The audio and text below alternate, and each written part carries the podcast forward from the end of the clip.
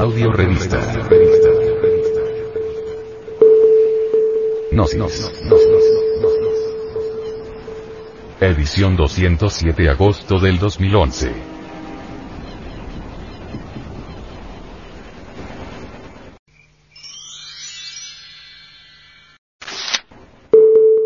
Entonces, ¿por qué los niños nacen tan hermosos, si en el más allá somos un montón de imperfecciones?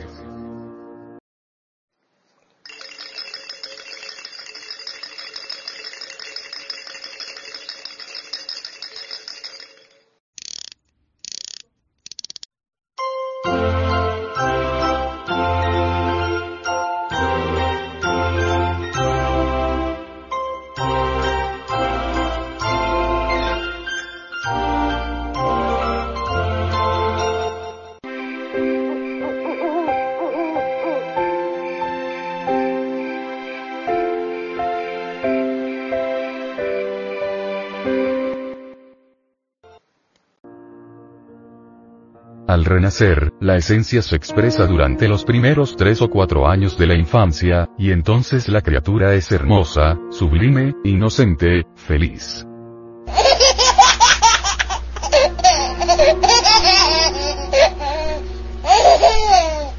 Desafortunadamente, el ego comienza a expresarse poco a poco, al acercarnos a la edad de 7 años, y viene del todo a manifestarse cuando la nueva personalidad ha sido totalmente creada. Es indispensable comprender que la nueva personalidad se crea precisamente durante los primeros siete años de la infancia y que se robustece con el tiempo y las experiencias. La personalidad es energética, no es física, como pretenden muchas personas, y después de la muerte se descompone lentamente en el panteón, hasta desintegrarse radicalmente. Antes de que la nueva personalidad se forme totalmente, la esencia puede darse el lujo de manifestarse con toda su belleza, y hasta hace que los niños pequeños sean ciertamente psíquicos, sensitivos, clarividentes puros, etcétera, etcétera. Luego, ¿es el ego la causa del dolor? Cuán felices seríamos todos si no tuviéramos ego, si solo se expresara en nosotros la esencia. Indiscutiblemente, entonces no habría dolor, la tierra sería un paraíso. Un Edén. Algo inefable. Sublime. Eso que usted nos dice es bastante grave. El retorno del ego a este mundo es verdaderamente asqueante, horripilante, abominable. El ego, en sí mismo, irradia ondas vibratorias siniestras, tenebrosas, nada agradables. Yo digo que toda persona, en tanto no haya disuelto el ego, el pecado, es más o menos negra, aunque presuma de santidad y de virtud. ¿Por qué existe el retorno? El incesante retorno de todas las cosas es una ley de la vida, y lo podemos verificar de instante en instante y de momento en momento.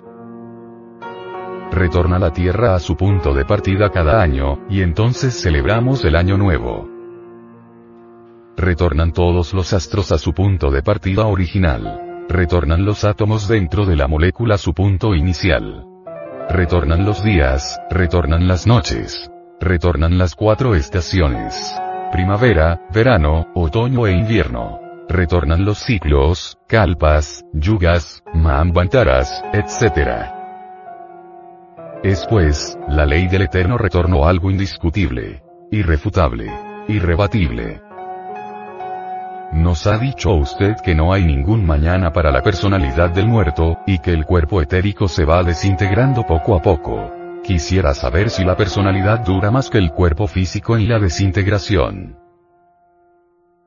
La pregunta que sale del auditorio me ha parecido interesante, y con el mayor placer me apresuro a responderla. Incuestionablemente, la expersonalidad es de mayor duración que el fondo vital eliminado. Quiero con esto afirmar que el cuerpo vital se va descomponiendo conforme el físico se va desintegrando en la sepultura. La personalidad es diferente.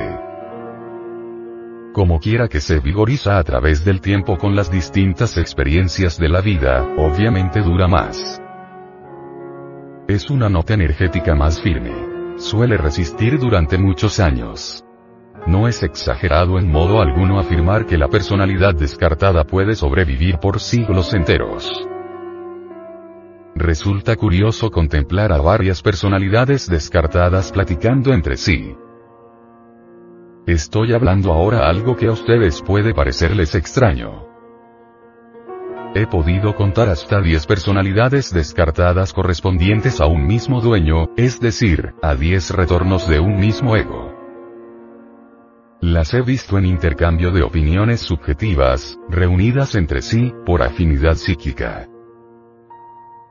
Sin embargo, quiero aclarar un poco más esto para evitar confusiones. Yo he dicho que uno no nace con la personalidad, que debe formarla, que esto es posible durante los siete primeros años de la infancia. También he afirmado que en el instante de la muerte, tal personalidad va al panteón y que a veces ambula dentro del mismo, o se esconde entre su sepultura. Pensad ahora por un momento, en un ego que después de cada retorno se escapa del cuerpo físico. Es claro que deja tras de sí a la personalidad.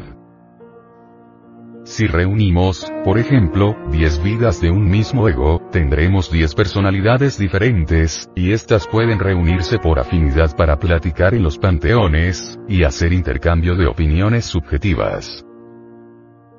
Indubitablemente, tales expersonalidades se van debilitando poco a poco, se van extinguiendo extraordinariamente hasta desintegrarse por último, radicalmente.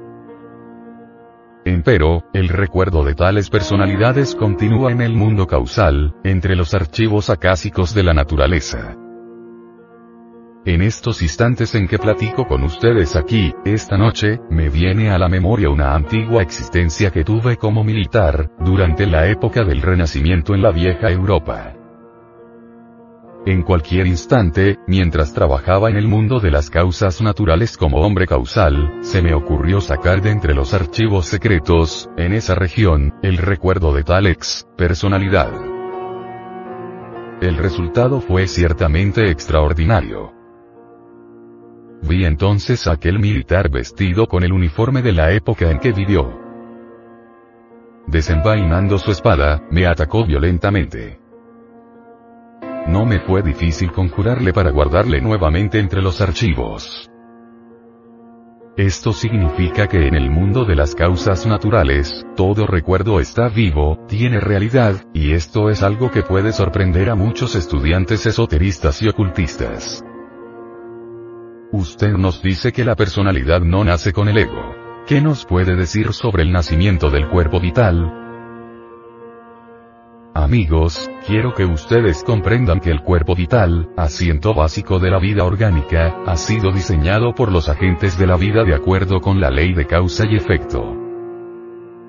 Aquellos que en su pasada existencia acumularon deudas muy graves, podrán nacer con un cuerpo vital defectuoso, el cual, como es muy natural, servirá de base para un cuerpo también defectuoso. Los mentirosos pueden nacer con un cuerpo vital deformado, dando por resultado un vehículo físico monstruoso o enfermizo. Los viciosos podrán nacer con cuerpos vitales manifiestamente degenerados, lo cual dará base para cuerpos físicos también degenerados. Ejemplo. El abusador pasionario sexual, a la larga, puede nacer con un cuerpo vital indebidamente polarizado. Esto motivará un vehículo homosexual o una forma femenina lesbiana. Indubitablemente, homosexuales y lesbianas, son el resultado del abuso sexual en pasadas existencias. El alcohólico puede nacer con un cerebro vital anómalo, defectuoso, el cual podría servir de fundamento a un cerebro también defectuoso.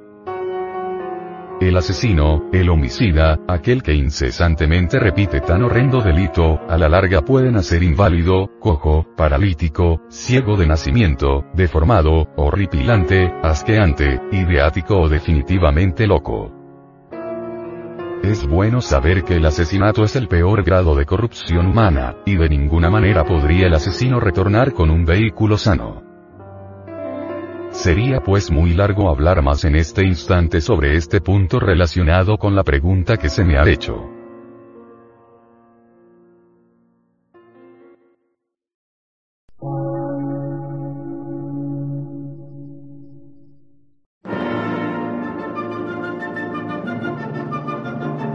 Emisora, gnóstica, transmundial. Por una nueva civilización y una nueva cultura, sobre la faz de la Tierra.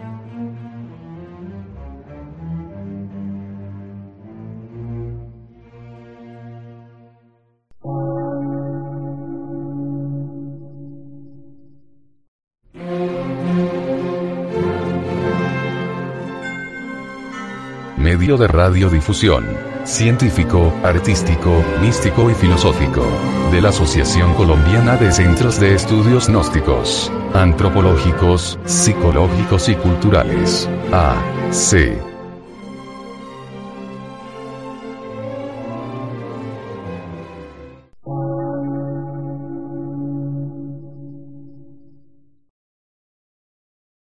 Lectura en movimiento. Difusión sin fronteras.